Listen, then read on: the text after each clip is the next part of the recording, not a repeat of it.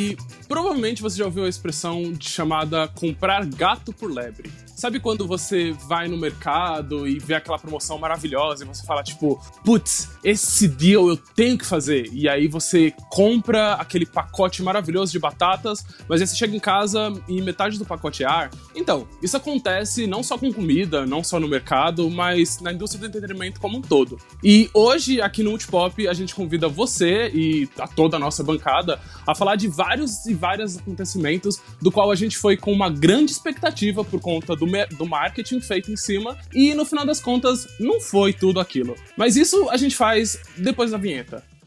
It's time! Get over here! I love you.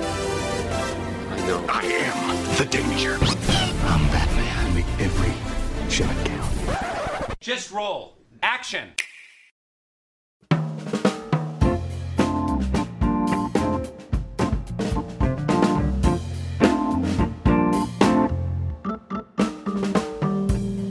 Para falar mais um pouquinho sobre propagandas que nos enganaram, eu convidei aqui os meus amigos queridos. Eu chamei aqui o Marcelo. E aí, pessoal, tudo bem? Como é que vocês estão? É, trocar o gra... gato.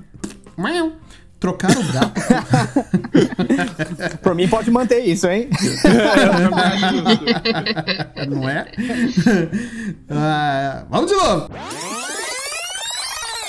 Trocar o gato por lebre é uma coisa tão brasileira quanto o cachorro caramelo. Nossa, oh, sim. E a nota de 200 do, do, do, do Lobo Guará esquisito. Exatamente. Bem, além do Marcelo, eu tô aqui com a Kate. Fala pessoal do Multipop. Bom, é, eu já caí muito nesse bait de, de marketing vender e não render, então eu acredito que esse cast é, é, pra, é, é mais um desabafo, né? Da, da, nossa, da nossa maneira de comprar errado e da nossa maneira de sempre hypar por coisas erradas e a gente sabe disso. Com certeza, com certeza. Você tá bem, amiga? Você quer um cobertor e um chocolate quente? É, é que esse tema me trouxe gatilhos. e para fechar essa trindade maravilhosa de amigos, eu tô aqui com o Marcel. Ô, gente, só dá um tempinho aí, cara, que eu tô pesquisando aqui o Wendy's no iFood, eu não tô achando nem a pau. Eu vi que o marketing é maravilhoso, mas, mano, eu não sei o que aconteceu com essa loja. Alguém tá sabendo?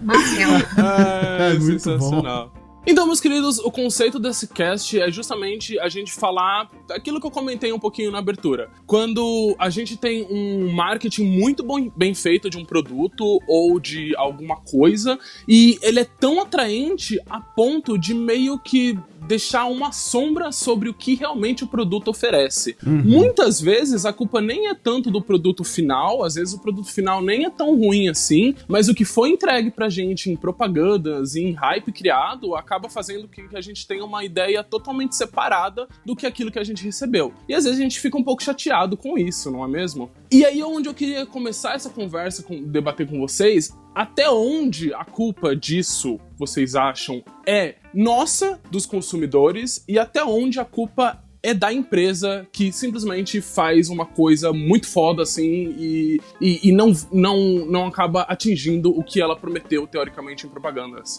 Aí eu acho que depende muito de casa a casa, né? O, o, na maioria das vezes, realmente, é, a, a, propaganda é tão bem feita, né? Que a gente acaba criando na nossa cabeça um hype desgraçado que chega na hora o, ou a empresa não consegue entregar porque tem que correr para poder entregar aquele determinado produto e ou não tem tecnologia o suficiente para que aquele produto é, esteja no padrão daquilo que foi vendido para a gente durante a campanha de marketing, né? Então realmente depende muito de caso a caso, né? Uhum. A gente também cria muita coisa, muita expectativa hoje em dia na nossa cabeça, né? Apesar da gente já estar tá calejado com certas coisas coisas a gente cria muita também, né? Eu acho que o hype é o inimigo da perfeição, né? É, tem isso também, né?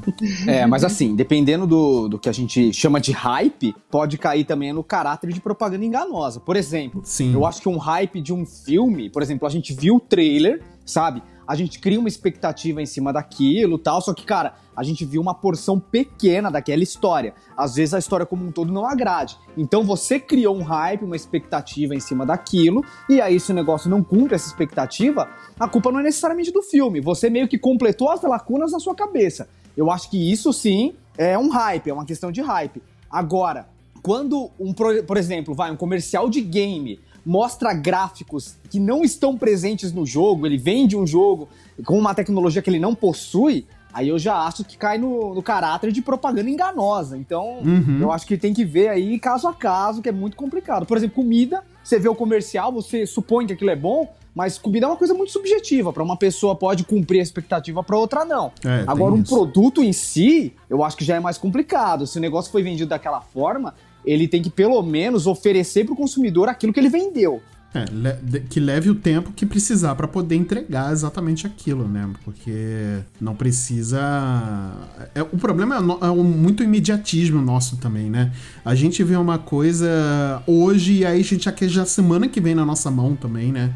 A gente vive hoje no, no imediatismo que acaba atrapalhando também a, nosso, a nossa balança de expectativa e realidade, né? Ah, olha, o que eu tenho percebido mais assim Claro que a empresa ela quer vender, né? É, no entanto que todo qualquer produto ele é setorizado, né? É, por exemplo, ah, tem o, pessoal que, que, vai, que vai desenvolver aquele produto e o pessoal do marketing. Então, quando essas duas coisas se conversam entre si, é, o, o, marketing ele vai saber vender aquilo é, na expectativa e dentro do escopo que aquilo realmente está sendo entregue né? Uhum. Agora, quando existe isso que o Marcel falou, que, que é malandragem mesmo, da, das, de grandes empresas, de saber que tem um produto muito abaixo e que assim ele tem conhecimento daquilo, mas mesmo assim ele constrói uma narrativa para vender aquilo de uma maneira assim é, suja mesmo, uhum. aí é muita sacanagem, né? Assim, a, a gente tem alguns casos que a gente ainda vai discutir a respeito, né? Tem alguns exemplos até que aconteceram Sim. bem recente e tem exemplos que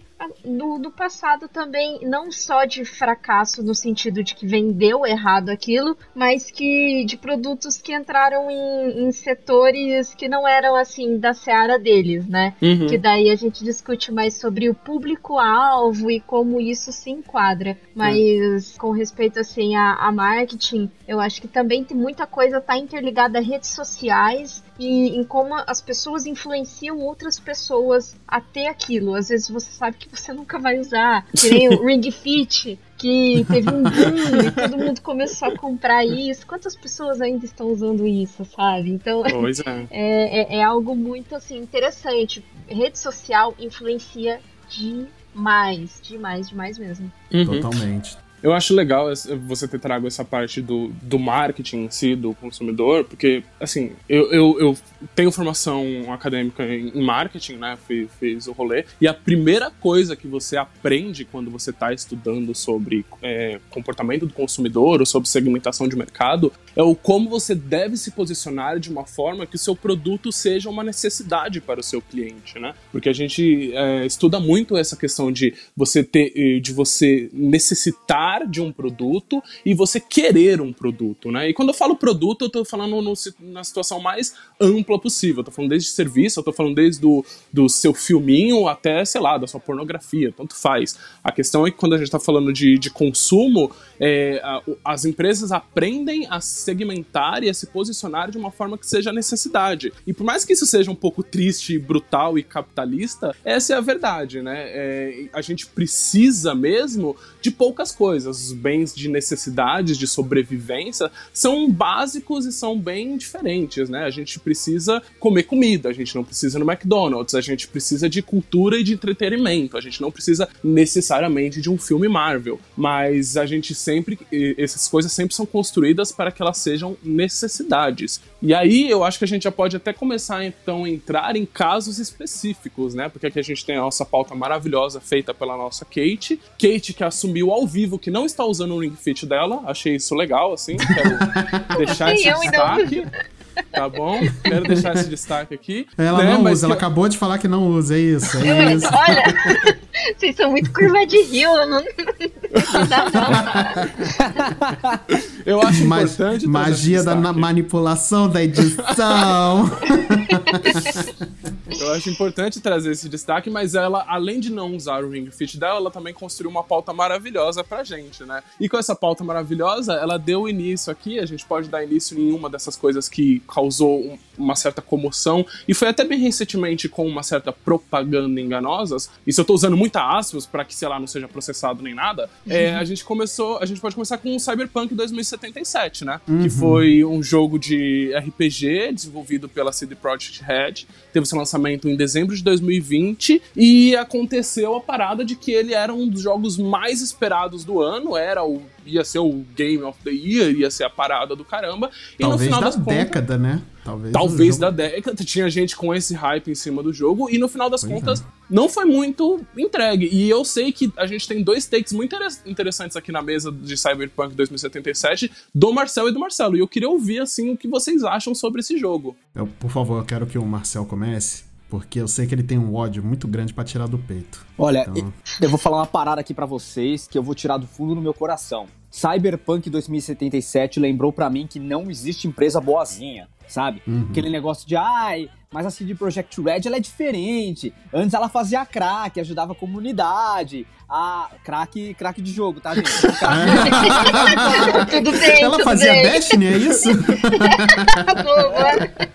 Tinha muito dessa, dessa dessa beleza que as pessoas viam na comunidade do, do, da CD Projekt Red, sabe? Ah, manda cartinha de agradecimento, fala que não estaria aí se não fosse os fãs e tal. Mas, velho, não tem como, não tem como.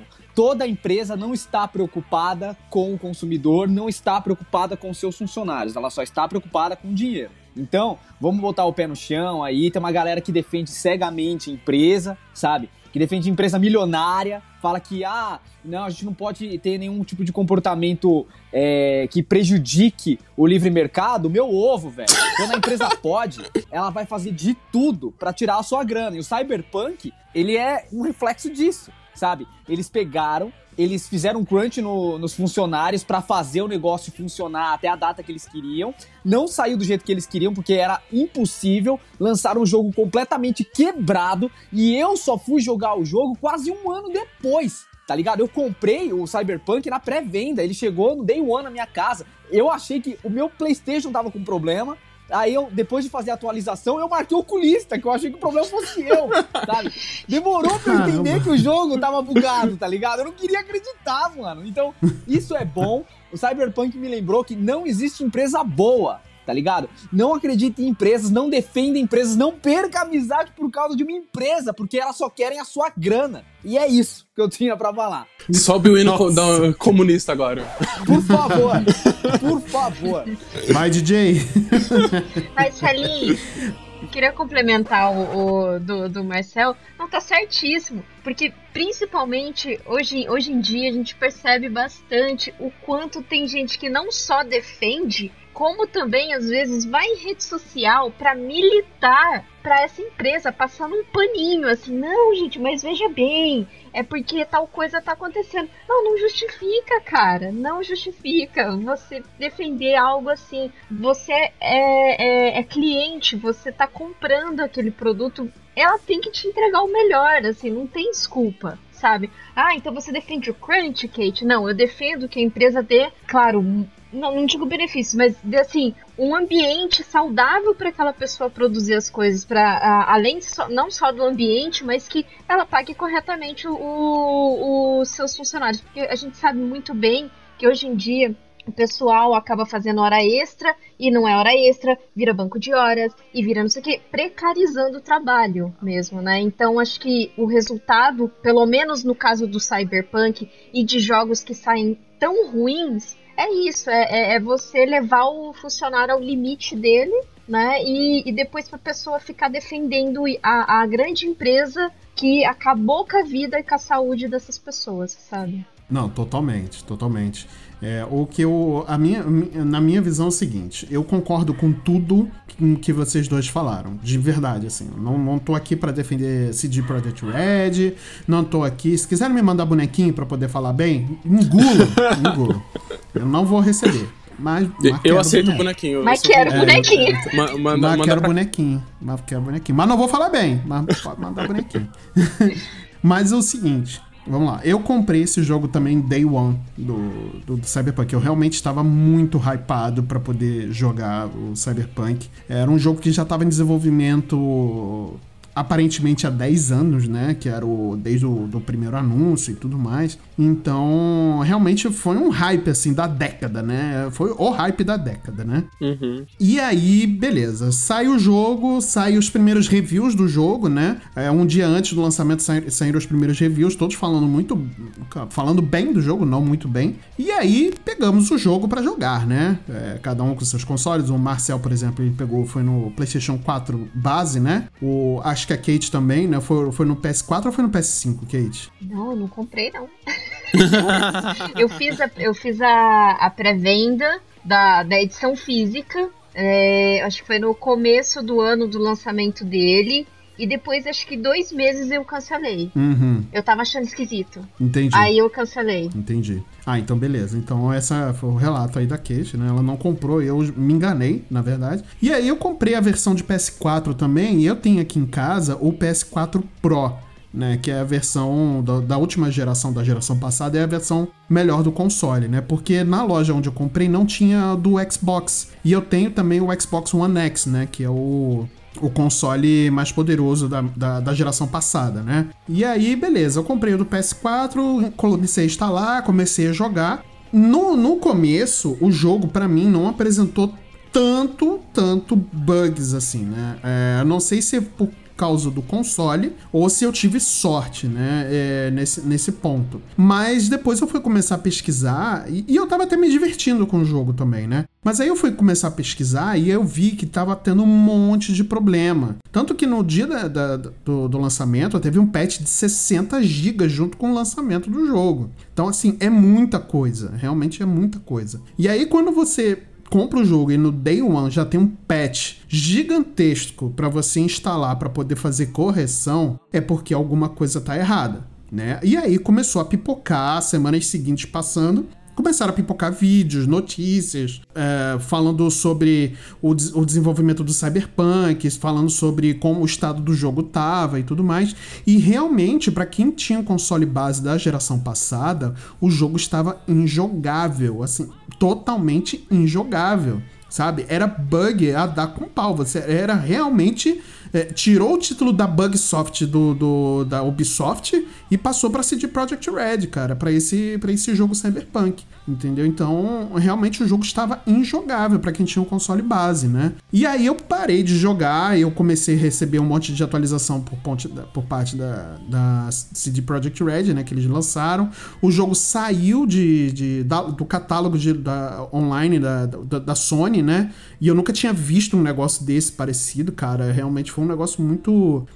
Foi uma situação muito bizarra, né? E aí. É, é, foi, foi, foi isso, né? Foi exatamente o que veio acontecendo e tudo mais. A gente quer tentar dedicar um cast específico para falar um pouco mais, né, do, do problema que é o Cyberpunk, de como tá o estado do jogo hoje, quase um ano depois, né? É, mas realmente foi um, um problema sabe? E logo em seguida também eu comecei a, a, a, a começou a aparecer um monte de bug para mim também, né, pro, pro, meu, pro meu console e tudo mais. Então realmente o jogo ficou injogável. Eu fiquei meses sem jogar o jogo, eu parei de jogar, porque realmente não tava, não tava legal, não tava legal. E a CD Projekt Red cagou no pau feio assim com, com esse jogo. Foi é, foi um negócio muito impressionante, uma coisa que eu não me, lem não me lembro até hoje, algum exemplo parecido no, na indústria do videogame igual a Cyberpunk, ou no nível de Cyberpunk. Exato.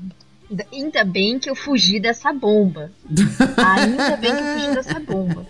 É, eu acho que o, o Marcelo ele falou que assim que ele instalou, ele teve uma atualização bem robusta aí, né? Por conta do, dos imensuráveis bugs que o jogo teve. Uhum. Aí eu só queria relembrar aqui que quando teve o lançamento, acho que foi do Dishonored 2, Uhum. É, que é um excelente jogo, viu? É, o Dishonored 2 ele teve uma atualização de quase 80 GB também Nossa. no lançamento dele. A diferença é que é um jogo bom. E, que, e, que, funciona. Ó, uma passada de pano aí pra Bethesda, olha aí.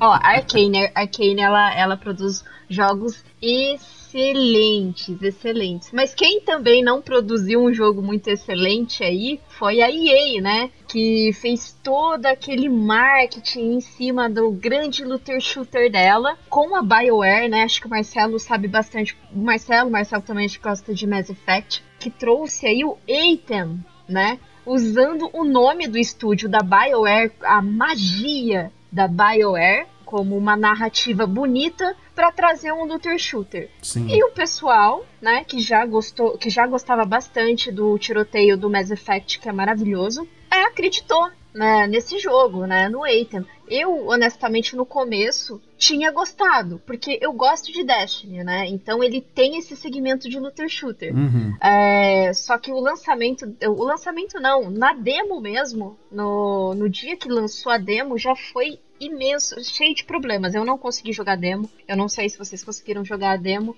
E esse daí eu também não fiz pré-venda, eu consegui fugir dessa bomba. e eu queria saber de vocês, como que foi? Vocês, vocês compraram? Como que, que foi acompanhar esse, esse marketing enganoso do, da EA? Dessa vez eu fugi. Dessa vez não me pegou, cara. Eu não sei, o Cyberpunk, o Cyberpunk eu realmente tava com o óculos rosa da City Project Red, sabe? É, a BioWare, ela não me enganou com o Anthem, ela já tinha lançado, se eu não me engano, aquela porcaria que foi o Mass Effect Andromeda, então ela ah, já tinha... para, para, Mass Effect Andromeda é bom, cara. Não, ela já tinha perdido completamente a... Não, não, não vou nem discutir isso. Mano... Meu sentido de aranha disparou no momento que eu vi esse Luther Shooter aí e eu passei longe graças a Arceus, velho. então, eu, eu caí no conto do vigário. Esse eu caí no conto do vigário. Porque eu comprei o Anthem no dia do lançamento também porque eu consegui jogar o a demo, né, que a Kate tinha mencionado aí. Eu consegui jogar. Eu gostei da demo, apesar de realmente tinha muito tinha muitos bugs, né? Mas eu acreditei na palavra da EA e na verdade eu acreditei na palavra da BioWare, né, que nunca tinha me decepcionado. E aí, né, aconteceu o que aconteceu, né? O Anthem veio. É um looter shooter, né? Eu já, looter, eu já gosto de looter shooter, né? Eu, sou, é, eu gosto de jogar o, o, o, The Division e tudo mais, que é um jogo que me pega demais, assim. Então, realmente, sou muito. Eu, eu gosto muito de, de looter shooter. E aí, me deixei levar por, pelo Anthem, né? Que, cara, porra, é você se vestir com umas armaduras sinistras, assim, ter poderes, voar, é looter shooter, você poder jogar com os amigos, cara, realmente eu, eu comprei a ideia do jogo, né? E aí eu realmente comprei o jogo na pré-venda, comecei a jogar, e aí, né? Aí o resto é história, né? Realmente foi. Ô, Marcelo. o resto a gente sabe o que aconteceu. Tira uma dúvida pra mim, cara. Sim. É, você não comprou o No Man's Sky quando saiu também, não, né? Eu comprei. É, é pra. É pra falar a verdade ou. Ô, Kate, faz um favor pra mim. Leva o Marcelo lá pro seu, pro, pro seu setor lá no hospital. Pede pra amputar o dedo dele, porque com certeza tá podre. Muito bom. Eu queria ah. até saber uma coisa de você, Marcelo. Até me surgiu uma dúvida aqui. Sim, você normalmente não. gosta de, é, dessas. Uh, assim, você acha que você é muito vendido pelo marketing? Ou, ou é porque você cria um hype muito grande para novidades, assim, e você é ime imediatista, sabe? Olha, um pouco de tudo. Porque eu sou muito imediatista, eu sou muito ansioso e eu me vendo muito fácil para as coisas, né? Então, realmente, eu sou a tremenda de uma puta paga dessa, desse, dessa porra desses jogos, assim.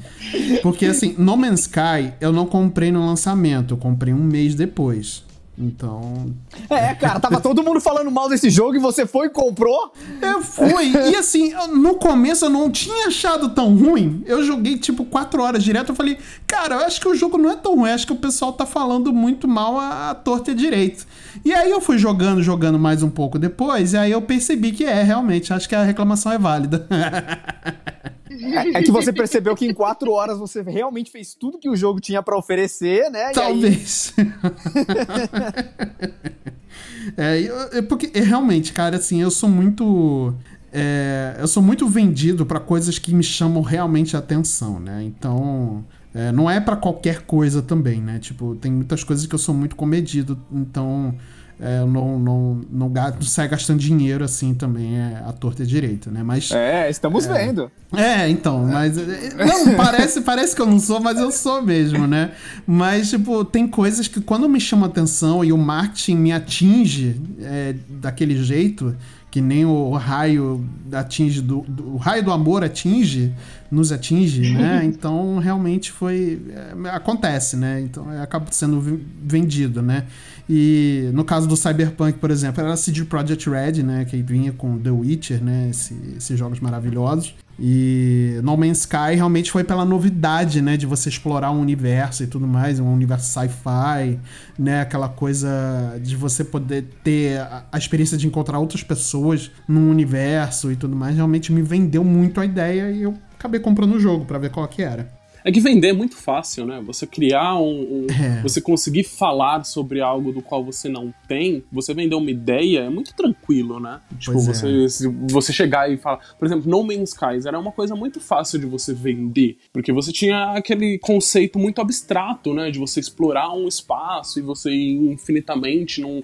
num espaço. Isso era uma, uma questão assim, muito, muito fácil, muito palpável, muito comprável, né? A mesma coisa com Cyberpunk, pois né? É. Então, inclusive, tem um outro exemplo aqui que tá, que tá na pauta que eu, acho, que eu achei bem interessante, que foi um exemplo muito recente, que é o eFootball, né? Que é a, Sim, Konami deixando de, de fazer PES pra focar nesse, nessa parada de streaming. E de streaming não, nessa parada de, de, de jogo por assinatura, né? Jogo que você fecha lá um rolê. E, e, e assim, as pessoas estão falando pessimamente dele. A, foram jogadas algumas imagens hoje no grupo do WhatsApp do, do que é. Isso na data da gravação. Na né? data da gravação do, do negócio. E, tipo assim, nossa, é, assim, tá complicado. Tem umas imagens bem, bem, bem difíceis. É, exatamente. E eu acho que aí entra também uma questão de que, assim, ele tá sendo, é, por exemplo, na questão do eFootball, é, era muito fácil você comprar uma parada de que, tipo assim, a Konami vai fazer uma coisa certa, né? A Konami tá fazendo jogo de futebol aí há sei lá quantos milhões de anos. Sim, Ela sim. transformar isso numa parada online é, é tranquilo, né? Não, não é muito difícil para essa empresa. No final das contas, talvez eu acho que aí, aí é onde eu consigo entender um pouco o Marcelo nessa parada. Do, tipo, você, é, você vai confiando em coisas que teoricamente tem um, um tem um, um, chão, né? Não é tipo você simplesmente confia é, no nada, não é como se chegasse, sei lá, um, uma nova empresa do nada falando que vai te vender petróleo e tirar do, do, da terra mágica de Oz e você acredita, né? Tipo, é uma parada que tem um fundamento, tem uma base, né? Pois é. Não, e, e assim, a Konami, como você falou, né, Ido, ela tá fazendo jogo de futebol há tantos anos, há tantos anos, né, que você já espera que aquela que aquele novo modelo de jogo dela tenha um embasamento em tudo que ela já tinha feito anteriormente, né? É, porque agora o eFootball é um serviço, né, de, de jogo de futebol para você não é um serviço revolucionário, né, no caso, e era uma coisa que estava sendo pedida há muito tempo, para que você tenha o jogo base e aí você consiga comprar as atualizações dos times a cada temporada, né? Então, isso, pra, isso é a reivindicação de quem gosta muito de jogo de futebol, né? É, porque a cada ano sai um jogo de futebol e aí tem, existe aquela, aquela piada, né? Ah, todo ano você faz o otário pagar 300 reais na mesma coisa, sabe? É, é, e aí a, o do jogo do ano anterior fica obsoleto, e aí quando você vai vender, nem 20 reais vale, né? Aí fica complicado. É. E aí realmente a, a Konami criou esse eFootball, né? Que você é um, um jogo serviço que você vai pagar pelas atualizações, né? Mas aí é, até o, onde a gente viu o lançamento aí, realmente não tá bem acabado de jeito nenhum, né? Esse é um pouco mais complicado da gente conversar, né? Por causa que na data de gravação a gente, o lançamento tinha acabado de rolar. Então, assim, quem sabe no futuro, né, ouvinte, você tá ouvindo isso, isso tudo já foi arrumado, mas eu acho que é um, uma questão interessante da gente debater por ser essa parada de ser a Konami, assim, sabe? É, eu como sou um grande conhecedor de jogos de futebol, eu vou engatar aqui o modo Glória Pires e não vou nem. Muito bom. Mas é, é o que a gente já tinha comentado aqui, essa questão de carregar um nome, né? Sim. Não é porque assim é, é uma grande uma grande produtora, desenvolvedora, porque a Konami é conhecida ter feito Metal Gear, conhecida ter feito e ter cagado também, né? Porque o último Metal Gear, Metal Gear Survive é horroroso. É, fez Silent Hill, só que nem encosta, graças a Deus, e a gente tá rezando para isso.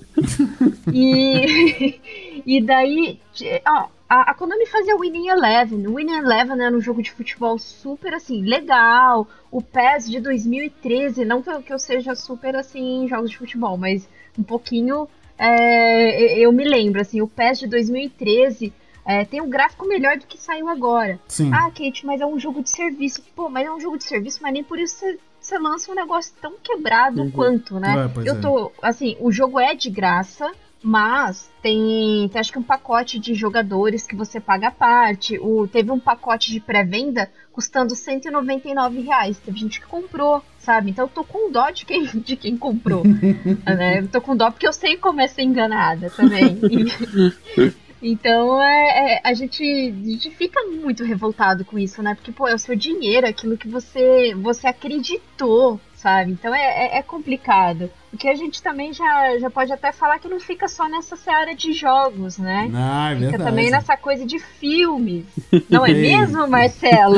E Marcelo não, que deve ter ido também eu, assistir. Eu, eu, preciso salientar o, a forma do qual isso está escrito tá bom? Porque assim, nós estamos agora falando de filmes, como a Kate, nossa querida Kate disse, e um dos principais filmes conhecido por vender aquilo que não prometia é o famigerado Esquadrão Suicida. Não o Esquadrão Suicida agora de 2021, Esquadrão Suicida, o original de 2016. E a Kate escreveu exatamente assim. Trailer mostrado não condizia com as imagens do filme. Roteiro péssimo falsa impressão do que foi apresentado e depois entregue aos fãs. Do trailer apresentado na Comic Con 2015. Eu achei sensacional o roteiro péssimo que ela colocou. Péssimo! do fundo do coração, da alma dela. Assim. Isso que eu nem sou DC e Marvete, né? Eu não sei, eu não sei muito não, não, sou muito conhecedora de quadrinhos, nem da DC, nem, nem Marvel.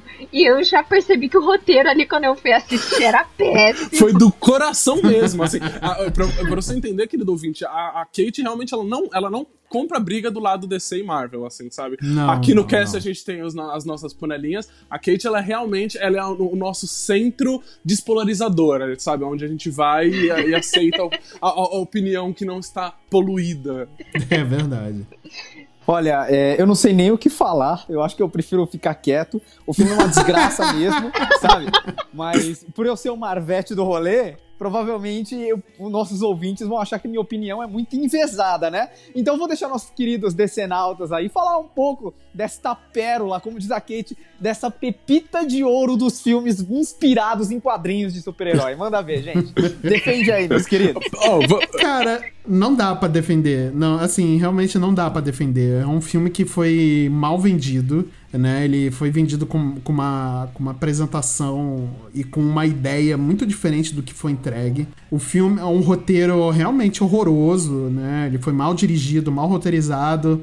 É, teve algumas atuações ali péssimas também, apesar de algumas atuações terem salvado o, o, filme de alguma forma, se, se eu posso dizer assim, né? mas, mas eu e o Wildo somos os, eu acho que somos os únicos aqui que veem o filme não como um total fracasso, uhum. né? Mas ele tem alguma coisa boa também, né? É, a Margot é, Apesar do, do conjunto da apesar do conjunto da obra realmente ficar muito aquém daquilo que realmente foi prometido, né? É, pois é. Eu acho que assim, eu e o Marcelo a gente tá na, na mesma ideia de que o seguinte, o filme ele não é tão ruim quanto as pessoas pintam esse filme ser. Sim. É um filme ruim, eu não tô falando que não é. Só que eu acho é, que alguma, entrou no, no, imaginário popular das pessoas que esse filme é, tipo, pior que Mulher Gato, sabe? E eu não, não consigo conceber isso, porque... Pior do esse... que Super-Homem 64. É, sabe? Esse filme virou, assim, uma coisa, assim, virou o, o, o Sharknado da DC, assim, eu, eu não acho que seja esse ponto. Eu acho que ele é um filme ruim, mas... mas eu acho que eu tenho uma, uma explicação do porquê isso aconteceu, gente. Diga. Porque o que acontece? Quando Mulher Gato saiu, obviamente, é um filme que tem vários problemas. Uhum. Vários, vários. É difícil até de listar. Mas é o seguinte, ainda assim, era uma época onde você tinha pouco comparativo de filmes de super-herói, principalmente com mulheres protagonistas, sim, sabe? Sim, então sim, você sim. não tinha, tipo, tantos exemplos assim. Mulher Gato, ele não tinha tantas obras para você comparar e apontar o dedo e falar que aquele filme é horroroso. Ainda mais porque quando Mulher Gato saiu, ainda a gente não tava na grande explosão de filmes de super-herói. A gente tinha lá os X-Men, que assim, hoje em dia eles são filmes fracos, mas na época eram filmaços, entende? Então, o grande filme que se destacava entre todos eles era o Homem-Aranha do Sam Raimi, sabe? Agora, quando você pega o Esquadrão Suicida, a gente tá falando do momento pós-universo Marvel, é, pós-filmes, pós-trilogia do Nolan, sabe? Então você tem a barra do que um filme de super-herói pode apresentar muito alta. Uhum. Ah, o Esquadrão Suicida, ele era um filme que ia dar continuidade ao, ao universo da, que a DC estava construindo. Era a primeira aparição live action da Arlequina. O Will Smith é um ator de peso, ele ia interpretar o pistoleiro. Teve a aparição do Batman, do Flash. Então, criou-se um hype muito grande em cima do filme, do jeito que ele foi vendido, tudo que ele representava, e a gente esperava que ele fosse pelo menos próximo àquilo que foi lançado na época. Por exemplo, o. Batman vs Super-Homem. Não, pelo amor de Deus. também, também. Parando para pensar no universo da DC como, como algo homogêneo, também sabe? Porque o primeiro trailer ele foi vendido como um filme sério. Sim. Mas você pelo, pelo menos esperava a qualidade de algo próximo a um Guardiões da Galáxia, um Deadpool. Esses filmes saíram mais ou menos perto. Provavelmente os produtores viram aquilo e falaram: não, o que tá vendendo aí é galhorfa, então vamos transformar o Esquadrão Suicida em galhorfa. É. Aí picotaram o filme, sabe? Eu acho que, mesmo com o corte original, eu acho que mesmo esquema da Liga da Justiça, ele poderia ser um filme melhor mas não seria muito diferente, muito melhor do que a gente viu. Uhum. Mas a questão é, a gente tinha já o lance da comparação com outros filmes de herói e você tinha a expectativa em cima do que aquele filme representava, sabe? Uhum. Como ver a Arlequina, o Will Smith, é, continuação do universo DC e tudo aquilo foi por água abaixo. Sim. Então eu acho que ele não é pior do que Mulher Gato, mas a, o momento em que ele saiu, se esperava muito mais dele do que Mulher Gato, né? Uhum. Sim, é, assim, não. eu concordo com você completamente em tudo que foi dito, mas eu ainda não acho que ele ainda é tão momento polêmico, mas eu acho que existem filmes da sua época que foram lançados ali,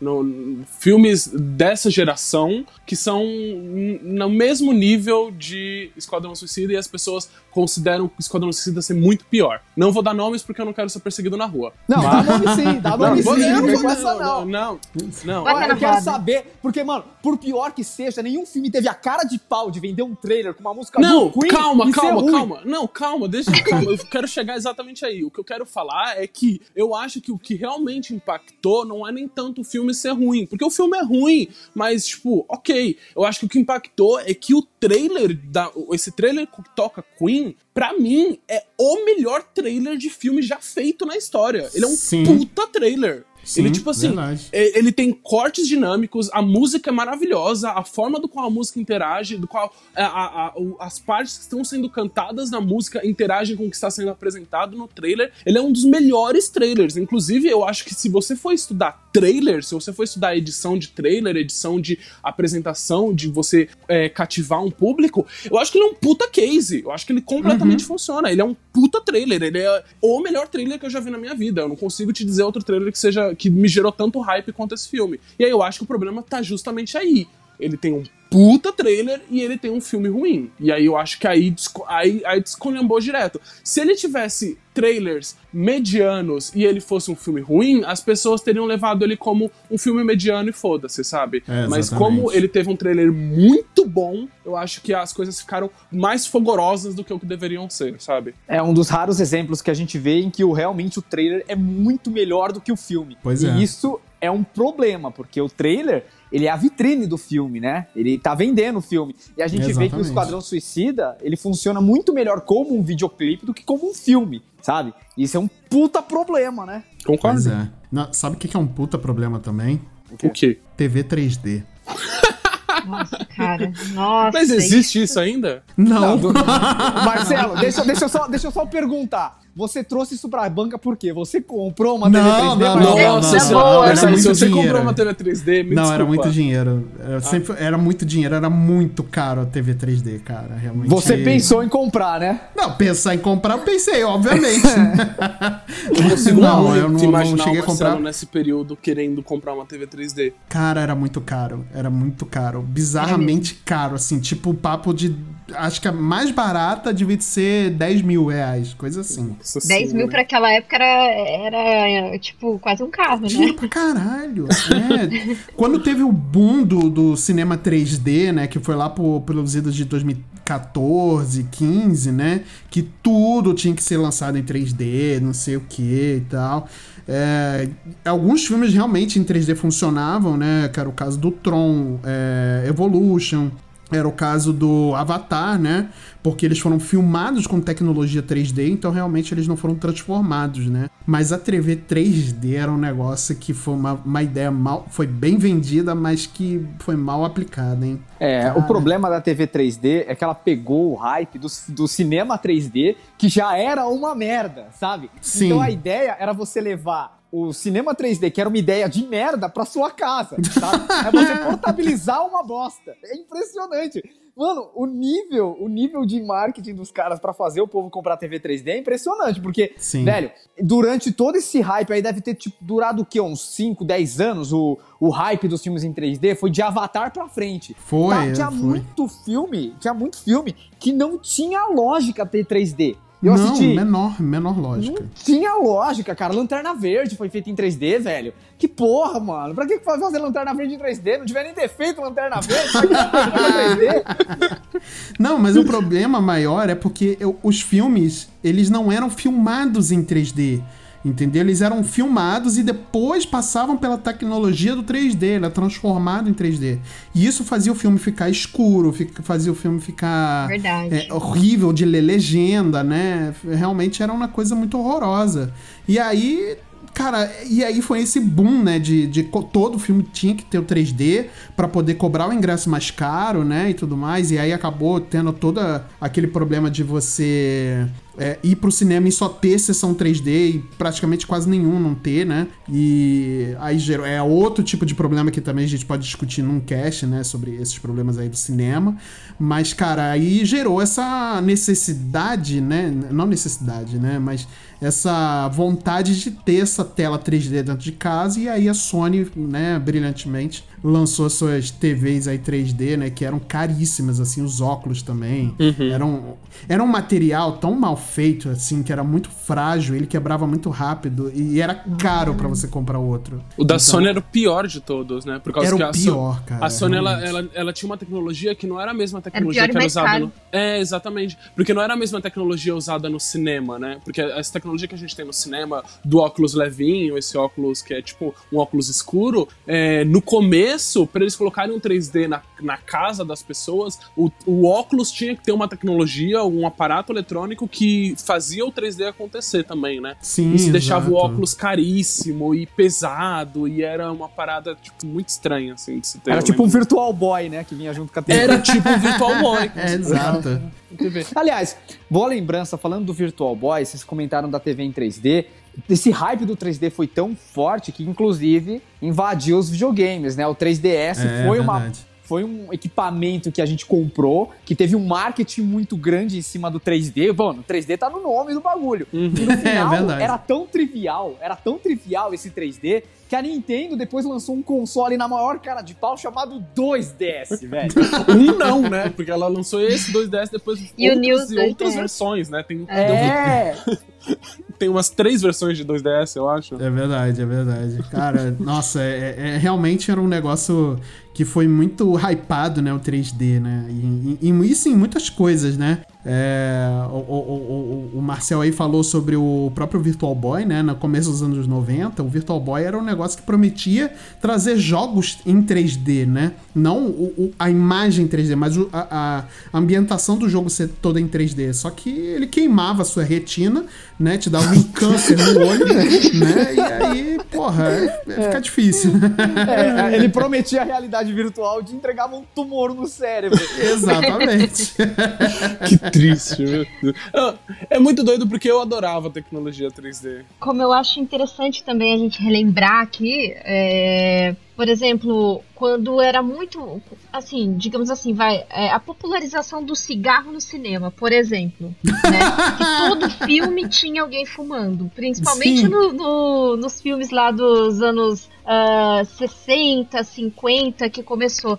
E assim, como é, não tinha-se muito estudo a respeito do que o cigarro te ocasionava, era, era charmoso. Então ele era vendido como algo poxa, se você fumar, você que é o High Society, você é, você é, é uma pessoa transada, você é uma pessoa Nossa. totalmente assim, né? Não, é, você foi muito tiazona agora, né? É muito tia, cara. então, é, é um marketing mesmo construído. Sim. E hoje, sabendo do quanto isso é, é extremamente maléfico para a saúde das pessoas, não, não pode-se mais usar propaganda vinculando o cigarro como algo cool, é, né? cool uhum. algo legal, prazeroso. E até mesmo é, propagandas né, vinculadas à TV não pode ter. É, os carros da Fórmula 1, eu lembro que tiveram que tirar aquele, Sim, aquela fachada do Malboro, né? Só tinha o desenho é, isso, do, isso, do, isso. do Malboro. Nossa, é verdade, Mas ah, o escrito Malboro não podia. Então, assim, a gente vê um, um exemplo bem legal aí de um marketing construído de uma maneira assim, né? Que, que depois teve que mudar e se reinventar para continuar vendendo cigarro. Nossa, é verdade, é eu, verdade. Eu, a, a, Kate, ela tirou da minha memória, assim, uma coisa muito doida, do qual eu estudei, assim, na época de, de, de faculdade, acho que nem faculdade, isso foi ETEC ainda, do, dessa, da, da parada do cigarro, da parada da, do Malboro, principalmente. Uhum. Vocês sabiam que durante o início ali da, da carreira do Malboro, ele era um cigarro que ele era muito bem quisto por homossexuais. E Jura? isso,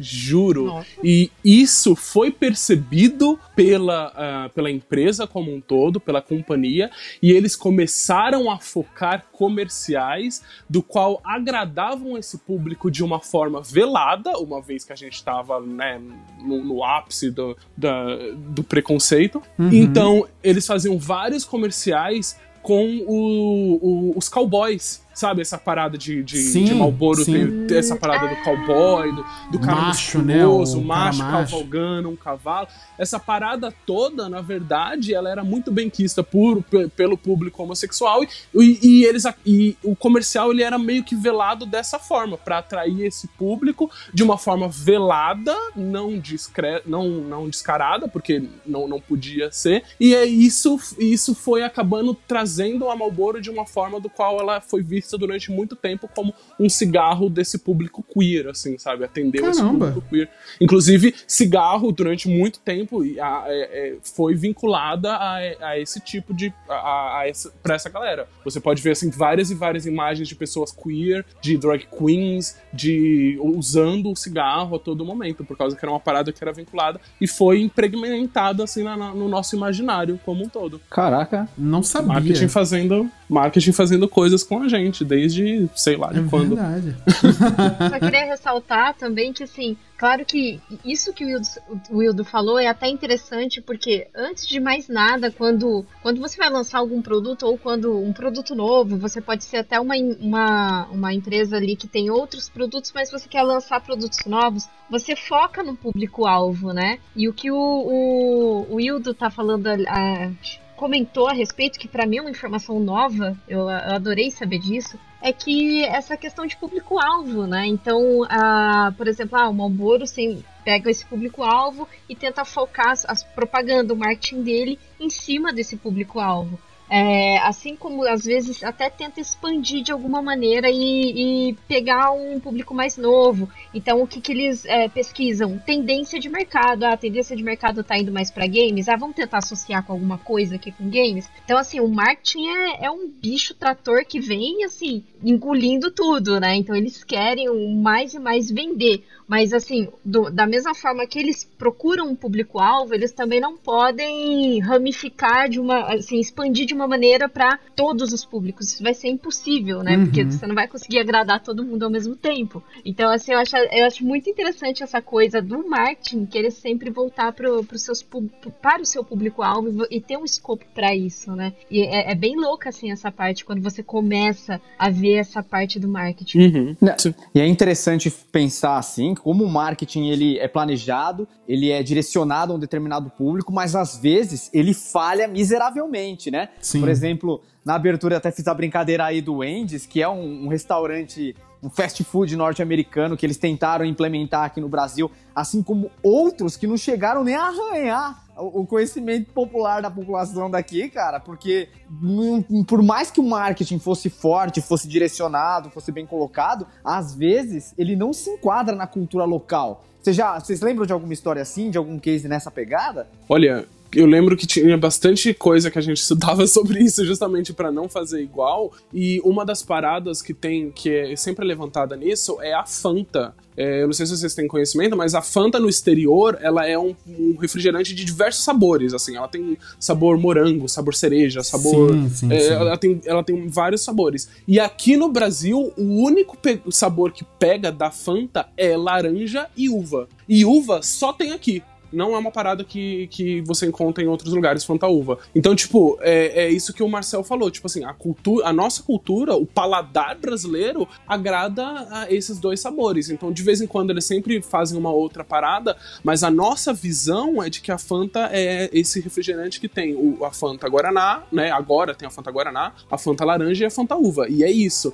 Mas a percepção dela em outros mercados é justamente ser esse Guaraná de vários e vários e vários sabores. Então tem muito isso do que você falou, assim, tipo assim, a, a cultura e você adapta a sua cultura para isso. Tem a parada do McDonald's, como ele é visto lá fora como uma parada muito mais fast food instantâneo e muito tipo qualquer coisa, e como aqui no Brasil a gente tem essa percepção de um restaurante de família, um momento do qual especial, do qual mais elitizado, vai. né? Um negócio é, mais elitista, né? É, até porque existe a nossa condição financeira, né? O brasileiro sim, não, sim, não, sim.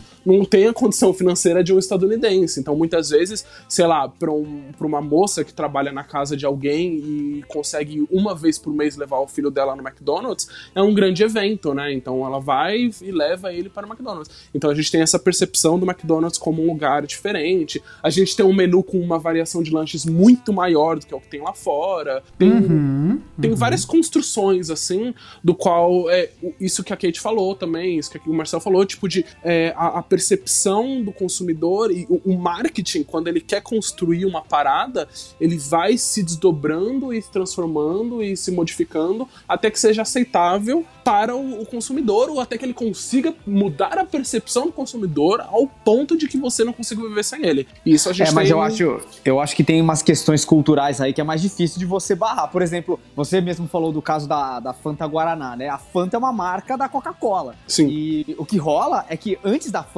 provavelmente, eu não sei se você vai lembrar, cara, Marcelo com certeza vai e a Kate aí pelo transado, sem sombra de dúvida, vai do... do Guaraná Quite, eu não sei se vocês lembram eu dessa lembro, desgraça. Lembro, lembro. Que foi Era a tentativa da Coca. É, eu não sei, até hoje, eu não sei se. Eu não achava uma merda, na verdade. Mas até hoje eu não sei se a galera realmente odiava o, Guaraná, o Guaraná Quite pelo sabor dele ou se eles odiavam porque simplesmente não era Guaraná Antártica. Entende? Não era tubaína, não era uma alguma marca de Guaraná. É, mas tipo, não era uma marca de Guaraná que já estava difundida, conhecida, que fazia parte da cultura brasileira. Uhum. Então o pessoal simplesmente pegava aquele Guaraná, Guaraná não era Jesus. docinho que nem esses, e tipo, ignorava. O Guaraná Jesus ele foi comprado recentemente, porque a Coca, ela, ela provavelmente aprendeu com o case aí do Quite e nem se deu o trabalho de fazer algo parecido. Achou melhor comprar o bagulho. Essa parada do Guaraná Jesus é maravilhosa, assim, porque ela não conseguia entrar no Maranhão. Ela não, é, o, Mar, o, Guaraná Jesus é um produto maranhense e, e ela não conseguia bater ele no Maranhão. Ela foi lá e comprou. Então, assim, tem dessas também, assim.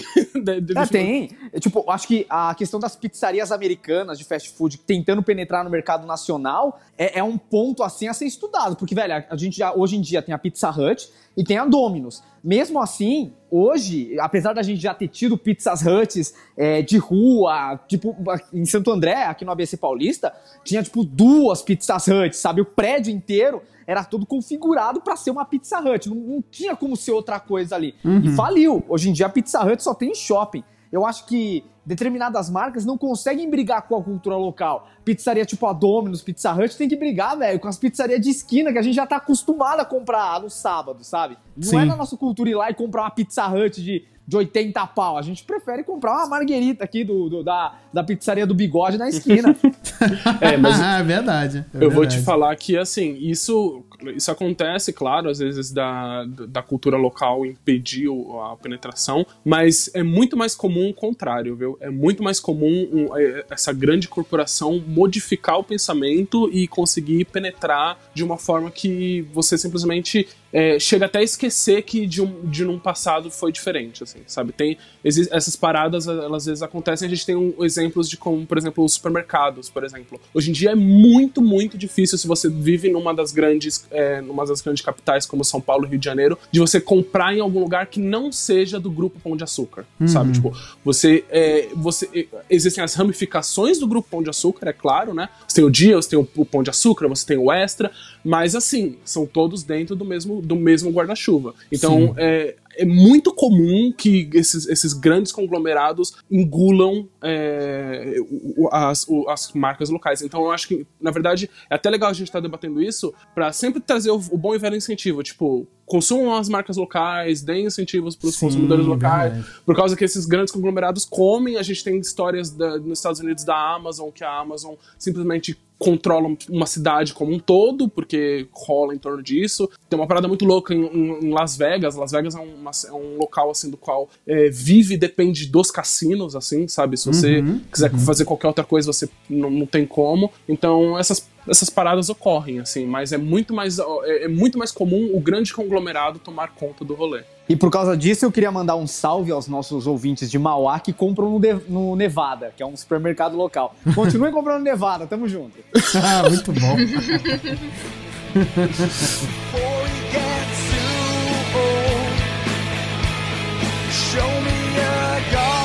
meus queridos, é isso. O cast de hoje foi isso. A gente aqui teve um, debate que eu acho que foi até para além do, da questão de propaganda enganosa, né? E uhum. chegamos a debater é, mercado, como funciona, consumos, grandes marcas. Mas Sim. se você quiser continuar essa conversa, falar do que você acha de uma parada assim, que você se sentiu enganado, que você fala, tipo, puxa, achei que ia ser melhor e no final das contas não foi, você pode procurar a gente nas nossas redes sociais. Onde eles conseguem encontrar a gente, Marcelo? Vamos lá, Hildo. É, vocês conseguem falar com a gente lá no nosso Instagram, que é multipop.podcast. A gente está sempre colocando algum conteúdo bacana, algumas novidades. Às vezes a gente coloca peças nossas particulares para demonstrar e causar inveja às pessoas, talvez, né?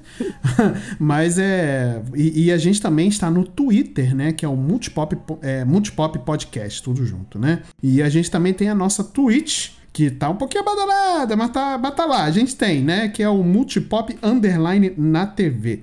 Podem encontrar a gente lá, mandem recados, cartinhas de amor, críticas construtivas sempre, é, elogios, é, tudo. Pode falar com a gente lá. Manda, manda uma tudo. pizza pra gente também. Manda nude. Isso. Acompanha nosso conteúdo transado. É, uma Acompanha nosso conteúdo super transado, super assim, na moda, pode ter certeza. Exatamente. A gente, a gente não é cringe nas redes sociais. Exatamente. É, depois dessas palavras, a gente não é cringe.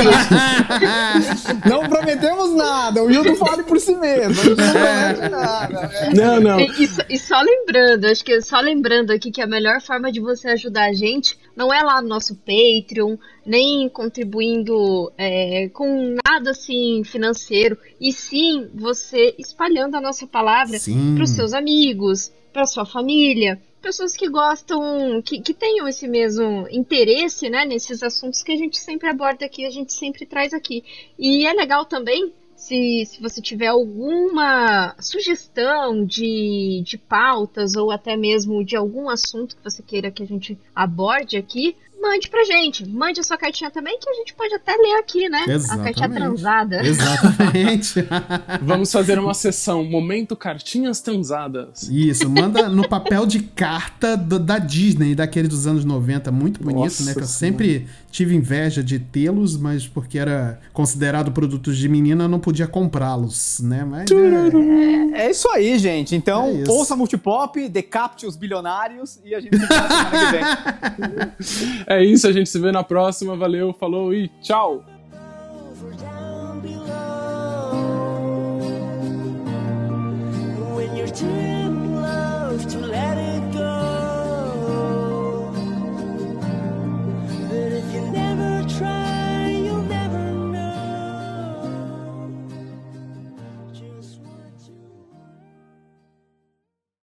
Esse podcast foi editado pela Yellow Umbrella, produtora audiovisual.